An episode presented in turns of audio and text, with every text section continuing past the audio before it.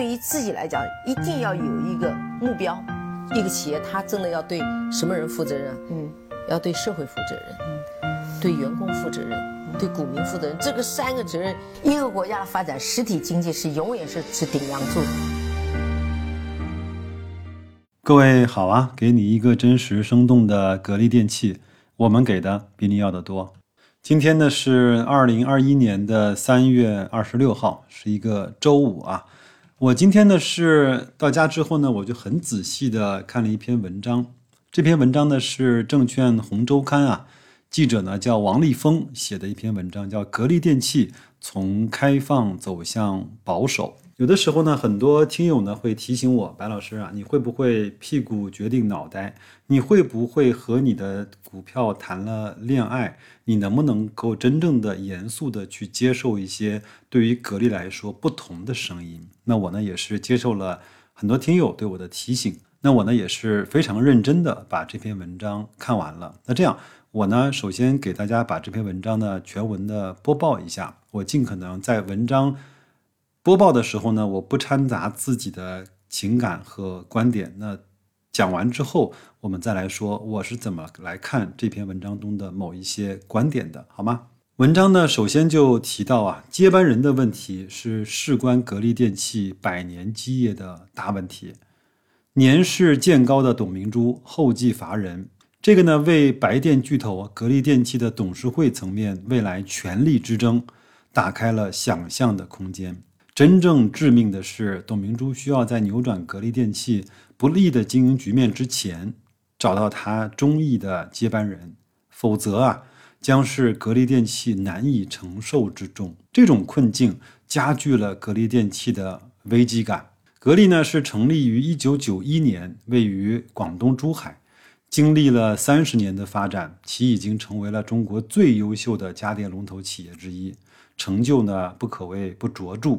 其董事长董明珠啊，中国最有名的网红企业家，一举一动备受民众的关注。某种程度上，这正是在董明珠的带领下，格力电器达到了前所未有的高度。然而呢，成就之外，围绕这家公司的是非争议也总是不断，甚至可以说是三大白电企业海尔、美的和格力最具争议性的企业。所有的争议呢，都指向了一点：格力电器如何确保基业长青？基业长青呢，也是格力电器的愿景。它的愿景是缔造世界一流企业，成就格力百年品牌。潜在的董事会权力的争夺。意大利历史学家啊，克罗齐曾经说过：“一切历史都是当代史。”这句话进一步的深层理解呢，是我们如果把目光投向过去的某些事件，就会对当前的现实认知产生实用主义的驱动。我不知道各位有没有听懂啊？二零一八年的九月，京东的董事长刘强东啊遭遇性侵指控，这个呢就是东哥的明尼苏达事件。事件发生之后呢，京东的股价一度暴跌百分之二十。关于京东以及强东的讨论不断的涌现，讨论的焦点指向一家大型的企业公司治理如何能够更科学合理的伦理探讨，其目的呢，在于保证公司重量级人物由于任何事件的冲击无法正常的履行职务的前提下，依然能够保持董事会、管理层以及公司经营的正常运转。正是基于这样的认知啊，社会有识人士呢对。格力电器接班人的问题啊，毕竟呢，一九五四年出生的董明珠同志已经六十七岁高龄了。这个呢，在中国的上市公司中也是年龄偏大的董事长之一。选择合适的接班人，对于格力电器呢，已经刻不容缓。而纵观国内外的知名企业，接班人和继任者的问题呢，是否处理的妥当，影响公司的经营稳定和长远的核心竞争力。过去呢，有很多企业交接成功的案例。在上世纪九十年代，通用电气的杰出的 CEO 杰克韦尔奇呢，在其自传中透露，早在距离其退休之前九年，就开始认真的考虑自己的接班人了。其表示啊，这件事呢，每天都花费我很多的心思。正是这样的认知，保证了韦尔奇退休之后，通用电气的董事会平稳的过渡和经营的健康的运转。再比如啊，苹果公司的 CEO 乔布斯呢，临终之际指定库克来继任他的职位，确保了苹果公司的平稳运行。国内看来啊，新希望的刘永好呢，已经将决策权交给了刘畅，娃哈哈的创始人宗庆后交棒给了宗馥莉，等等等等吧。一些反面的案例呢，更加凸显接班人的问题的重要性。在二十世纪的初期。高露洁呢，曾经是一家美国杰出的日用品公司，其规模和业绩呢，与宝洁公司大致的相当。但是到了二十世纪的四十年代，高露洁已经被宝洁远远地甩在了身后。其中呢，有一个重要的原因就是继任者匮乏。董事长在年事已高之际呢，仓促地选择了继任能力不济的董事长，叫皮尔斯，最终呢，导致高露洁走向衰落。如今的格力电器啊，也遭遇了跟高露洁一样的窘迫时刻。两家公司呢，都是在董事长年事已高之际，管理层呢呈现的明显的断档。遗憾的是啊，就在外界担忧格力的接班人难产的时候呢，家电行业天下三分，空调比较疲态的时候，格力正当用人之际，两位他的功臣元老汪敬东和黄辉先后离职，董明珠。汪敬东、黄辉曾经被外界呢称之为格力电器的铁三角，其中董明珠六十七岁，汪敬东五十一岁，黄辉五十八岁。恰好呢，在这个时候，格力电器的业务也遭遇了前所未有的重大挑战。挑战之一啊，是格力电器的空调行业老大的地位已经不再稳固，其空调的护城河已经不像从前一样的深厚。当前，空调技术已经全面成熟。其竞争对手美的和海尔通过各种努力，目前呢已经侵入了格力电器的核心的业务腹地。来自奥维云网的数据显示啊，在空调占有率的方面呢，美的集团在二零二零年总体上超越了格力。线上美的三十四，线下啊格力呢是二十九，线下呢美的三十四点七，格力呢是三十五点零八。海尔呢虽然整体上依然落后，但是市场份额依然。保持对格力的压力。事实上呢，二零一九年以来啊，围绕市场份额的巩固问题，格力电器其实没有少花费心思。先是质量战，二零一九年六月，格力电器呢公开举报奥克斯质量不合格。后来呢是价格战，二零一九年十一月，格力电器趁双十一之际呢宣布三十亿的让利，实际上就是降价。十一月二十六号官宣百亿让利。二零二零年五月，董明珠直播间带货期间再次降价。再就呢是服务站。二零二一年三月六号，格力电器推出了十年的包修政策。这一些屡屡引发市场争议和行业震动的事件背后，折射出特定的现实：格力电器空调地位的市场地位不再稳固。如果不再采取这种果断的进攻举措，其市场地位或将进一步的下滑。这本质上是一种以攻为守，一律呢如影随形。董明珠能否在接班人确立之前重振空调的雄风？挑战之二，格力面临的竞争格局正在发生变化，但是其多元化的业务格局并没有获得实质性的进展。格力电器的竞争格局，以往呢发生了很大的变化。在行业方面，空调业务呢很难再展现出过往的高速增长，市场呢正在进入存量的竞争时代。技术方面，空调技术本身已经成熟见顶，信息技术的发展把家电推到了 AIoT 的时代，就是智能的物联网。这一时代最大的特征呢，就是在于全屋的家电一体化。这天然利好了那些业务和布局更加多元的家电企业，如海尔、美的等等。格力电器呢，在空调业务上市场份额的下降，与全屋家电一体化的趋势有着不可分割的联系。技术的成功啊，叠加 AIoT 的技术的发展，还催生了像小米这样的新一代的竞争对手。格力电器环视四周，其身边的竞争对手远远比以往更加强大，更难战胜。无怪乎有人评论董明珠率领格力电器赢了竞争对手，却输给了这个时代。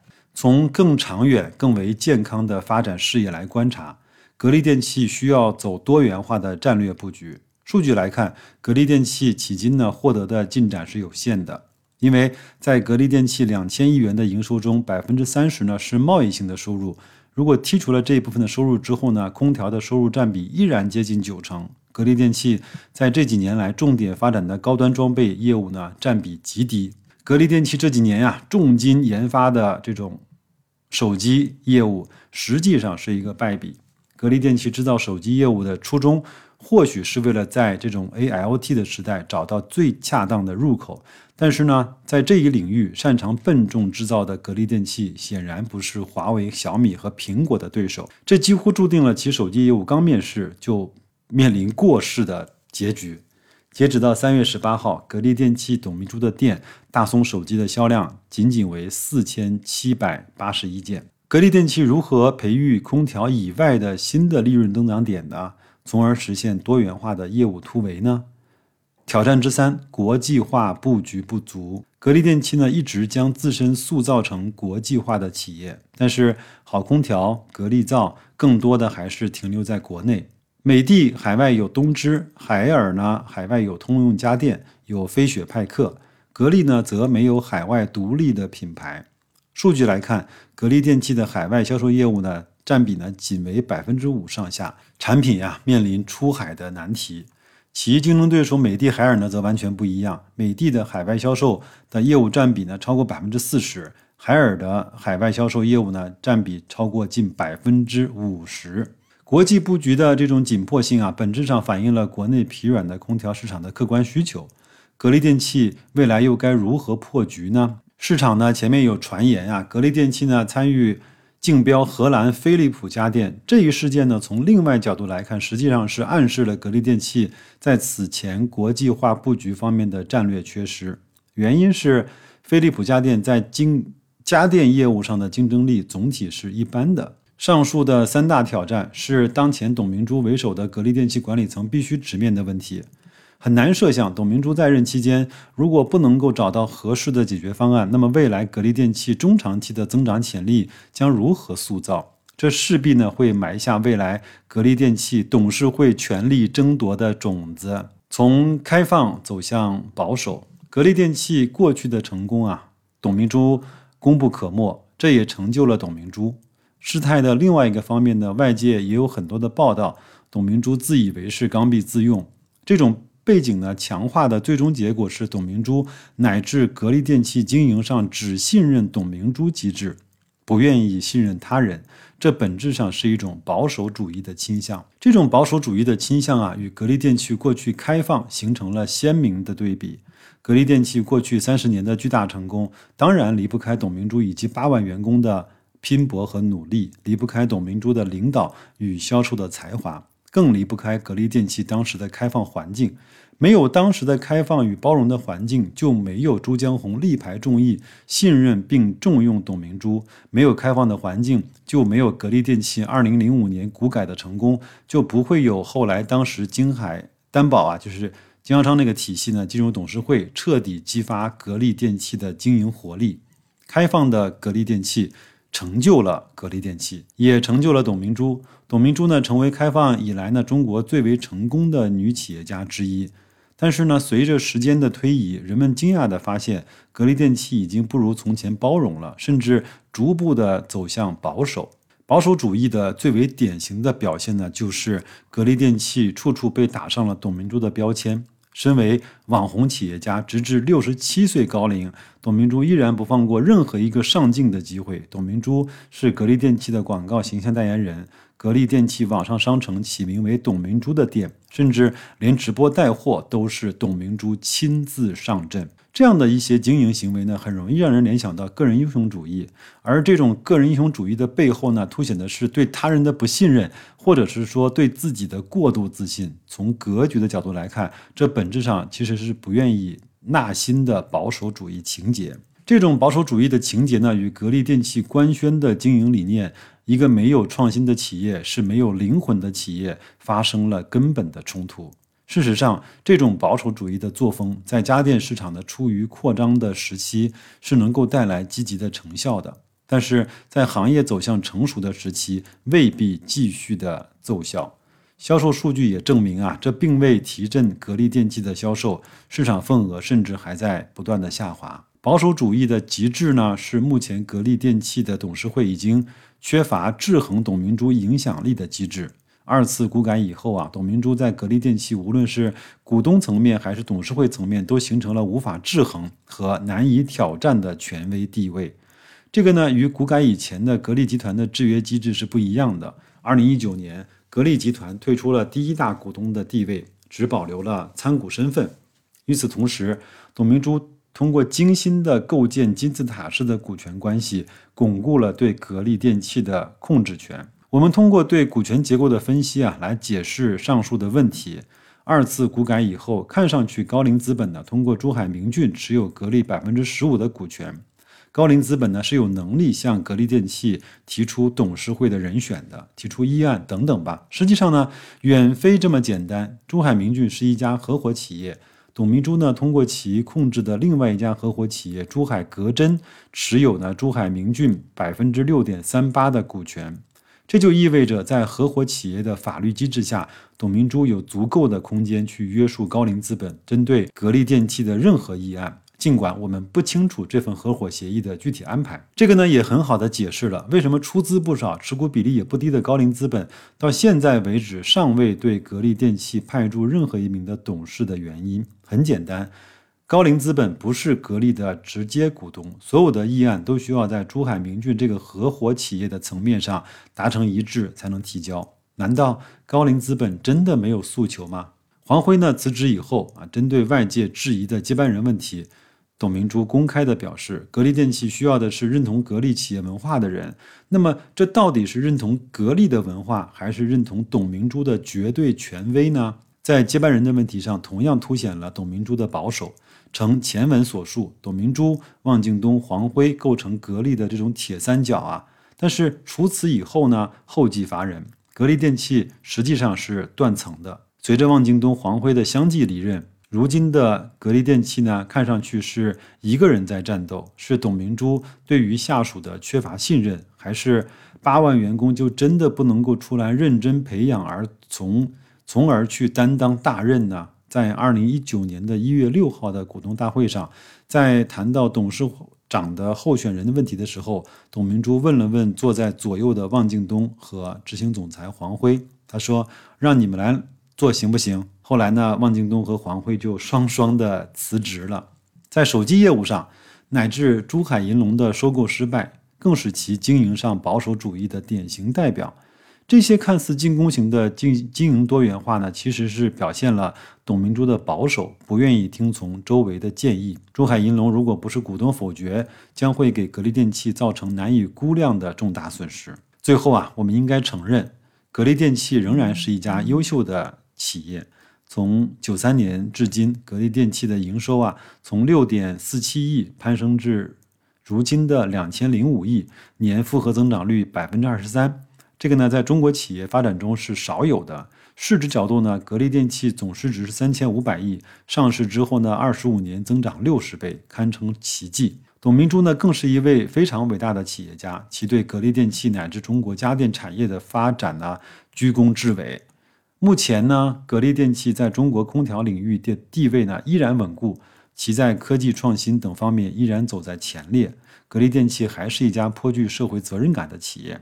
最简单的事实就是，二零二零年的新冠疫情发生之后呢，宁可忍受股东利益的损失，也不愿意关闭三万家的线下门店。然而啊，这并不是意味着一切都是正确的。事实上，也没有任何一个有责任的学者、专家以及媒体啊，愿意看到格力电器出现任何的重大波动。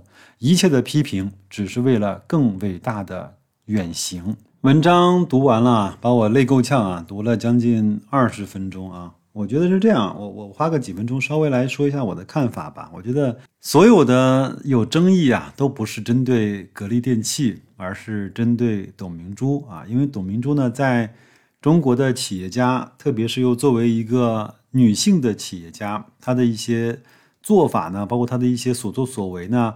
会让很多人不舒服，她的一些这种言论也好，她的一些这种对格力电器的这种保护和维护也好，可能会让很多人觉得可能违反了很多一些无论是显规则或者是一些潜规则吧。那我拿他文中几件事情呢来做一下探讨啊。比如说强哥、东哥啊，出了那个事情之后呢，我们要看，如果一个公司的董事长出了这事儿之后啊，那这个公司应该怎么去运行下去？我觉得，如果一个公司的董事长他犯了法，就应该受到法律的制裁呀。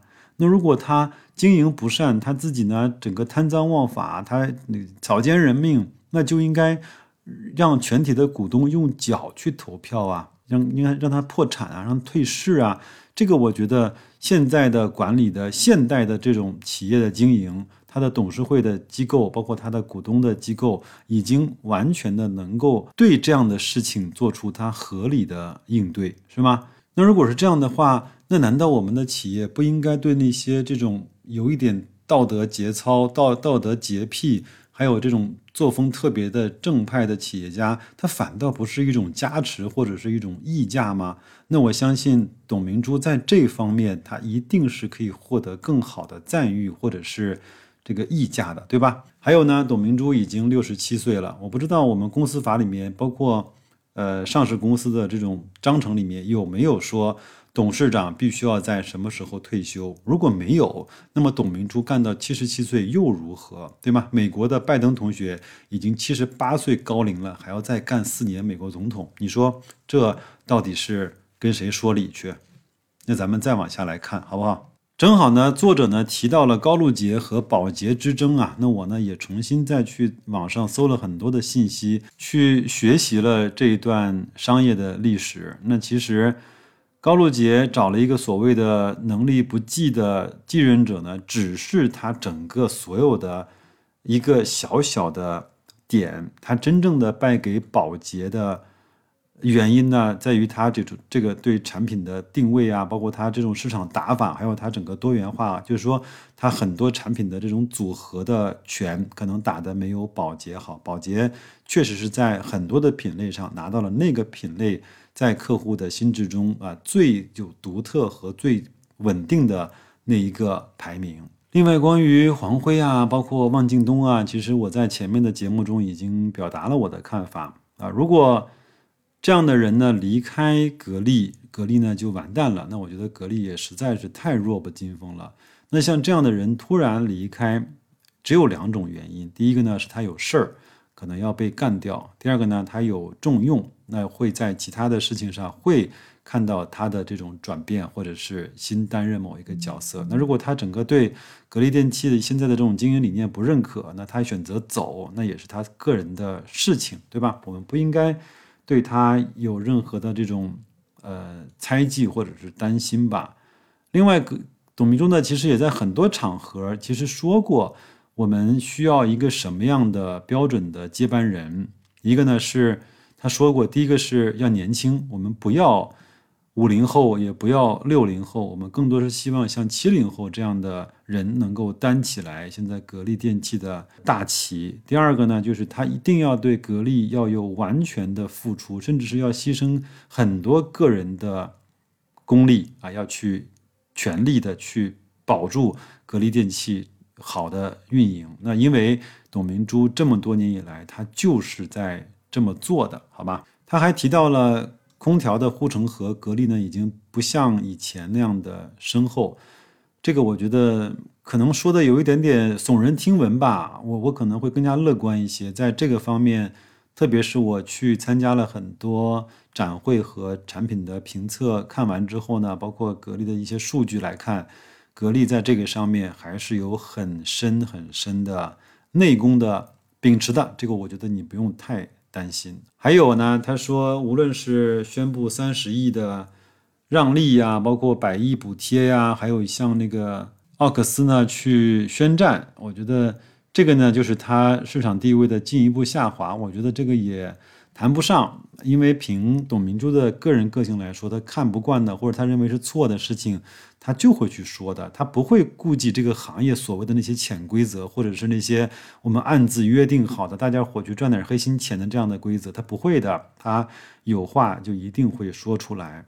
那整个的国家质监质监局不也是对奥克斯进行了再一轮的这种巡查嘛？还有就是全屋的这种家电，我在上一期的节目中参加 AWE 之后呢，我也觉得格力它是深深的意识到了这一点。那所以它在小家电、在智能化、在联网、在用格力家的方式去管理它全屋的家电和智能生态的时候，它已经在做了这样的布局。哎，当一个好学生想明白了，他好像还有一点点可以成长、可以去完善的机会的时候，那让好学生去发展，有可能比一个。呃，资质一般的学生想往上面去挣扎，要来的效果会好得多，好吗？另外呢，所有人好像对格力这个手机业务呢是颇有微词。首先，我完全不认可它是在投入重金研发的手机业务，不然的话，它这些费用，包括它的一些产出，都会在年报中体现。因为格力呢，董明珠也在两三次我看到的公开节目中说到。他说：“我们的手机就投了几个亿，几个亿对我们整个一年几千亿的销售跟几百亿的利润来说，这就是一个研发，这就是一个尝试。那尝试我们我们也成功了，我们也造出来了我们自己让消费者能够使用的手机。包括我们我这次去上海参加 AWE，我全程的拍摄和剪辑都是用的格力手机，我觉得也没有什么不顺畅的部分。”好，再往下有一个我是认的，就是格力呢在国际化上的布局确实是慢了一点，晚了一点，或者是不够敏感，不够呢有进取心。我也希望，无论他用什么样的方式去打造自己在海外格力电器的品牌，或者是通过收购的方式来去迅速的占领海外的渠道，我希望他能够在这件事情上能够做的让我们觉得他更加的积极一些，好吗？他前面说了很多挑战呢，他说一定会在格力电器董事会的权力争夺上面埋下一个不好的种子。我不知道这个，我我也不是董事会的人，我也讲不好。但是有一点呢，我觉得是他的论点和论据呢都是有问题的。比如说，他说高瓴资本呢和呃董明珠呢成立了一个合资的公司，那董明珠呢通过这种什么格针啊，在珠海明骏有很大的发言权，能够控制住整个董事会的意见。那我就在想，高瓴是傻子吗？没有人逼他去买格力电器吧？是他自己竞标来的吧？那他竞标的时候就已经有这样的股权结构存在了。那他为什么还要去在这样的看似不平等的状态下，还要去投四百多亿去持有格力电器百分之十五的股权呢？他是傻吗？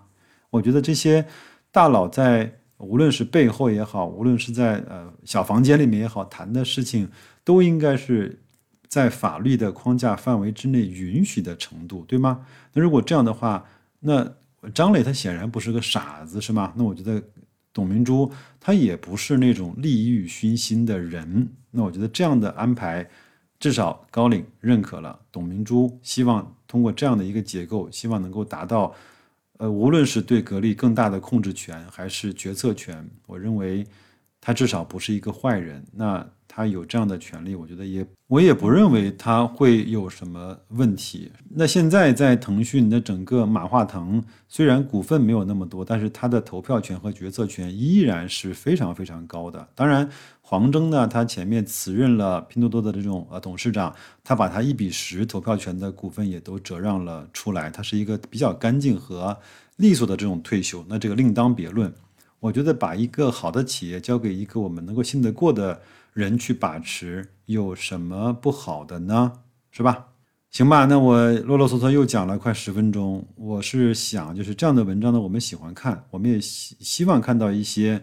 从不同的角度去挑战，或者说去剖析，或者是去揭开格力电器所谓的一些小小伤疤的这样的事情，就像作者说的一样，一切的批评都是为了更伟大的远行。那我也希望各位的听友能够在我的节目后台多给我留言，我每一条都会看，也争取呢每一条都会回复。如果各位觉得我出现了屁股决定脑袋和自己的股票谈上了恋爱，我也希望各位能够第一时间的一针见血的去提醒我。只有这样的话，我们才能够相互的去扶持，相互的去成长，好吧？那就这样吧。祝各位周五工作愉快，周末好好的休息，再见。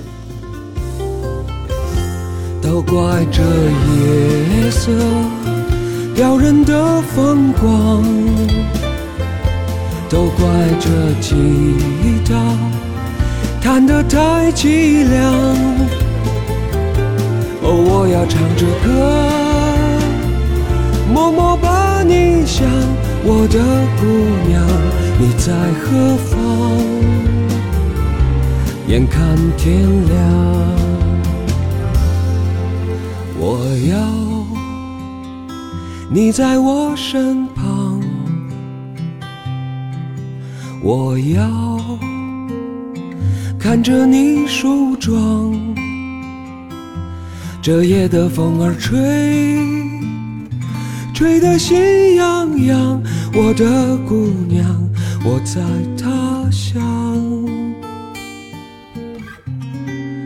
望着。